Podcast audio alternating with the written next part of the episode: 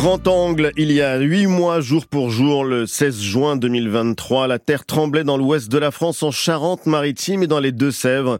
Un séisme de magnitude 5.3. La secousse avait endommagé et rendu inhabitable plusieurs centaines de maisons, vous vous en souvenez. Et rapidement, un fonds d'aide au relogement d'urgence avait été débloqué. Mais huit mois plus tard, de nombreux sinistrés n'ont toujours pas réintégré leur logement et ils dénoncent aujourd'hui la lenteur ou même l'absence de prise en charge par leurs assurances. Timur Turc les a rencontrés au village de Cranchaban, l'un des plus touchés. Des fissures dans les murs, un toit endommagé et une cheminée qui menace de s'écrouler.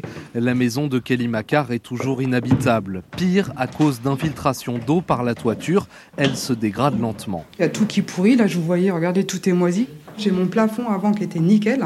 Et bien maintenant, il est en train de gondoler. Huit mois après le séisme, son assurance n'a toujours pas débloqué de fonds pour commencer les travaux. On voudrait bien que les assurances se bougent le cul parce que sérieusement, on commence sérieusement à péter un plomb. Depuis septembre, elle habite dans un mobil-home installé sur un ancien stade de la commune de Cranchaban, comme plusieurs familles de sinistrés, dont celle de Maudamel, six personnes dans 38 mètres carrés. Donc on a trois chambres, donc la pièce à vivre, puis voilà. Mais toutes nos affaires à la maison euh, et la moitié ici euh, pour vivre euh, décemment.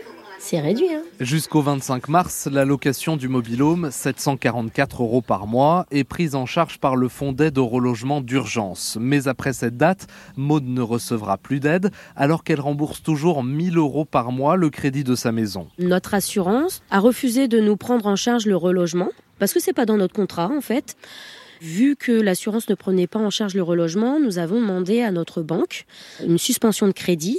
Et là aussi, la banque nous a refusé la suspension du crédit. Je suis aide-soignante à l'hôpital. Tout le monde sait qu'on n'a pas non plus une paye très mirobolante. Je me demande si je vais pas me prostituer, très franchement, faire la manche. Je sais pas. Dans l'attente d'une solution avec leur assurance, des dizaines de familles de sinistrés ont quitté la commune, regrette le maire de Cranchaban, Laurent Renault. Pour l'instant, c'est un village mort. Hein. On entend les petits oiseaux. Il y a plus de petits oiseaux en ce moment dans mon village que d'habitants. Ils sont tous en exode, ils sont à droite, à gauche. On est bloqué par les assurances. Dans le village, environ 70 maisons sont inhabitables et les travaux n'ont commencé que pour une seule d'entre elles. Un reportage grand angle de Timur Osturk à retrouver sur l'appli Radio France.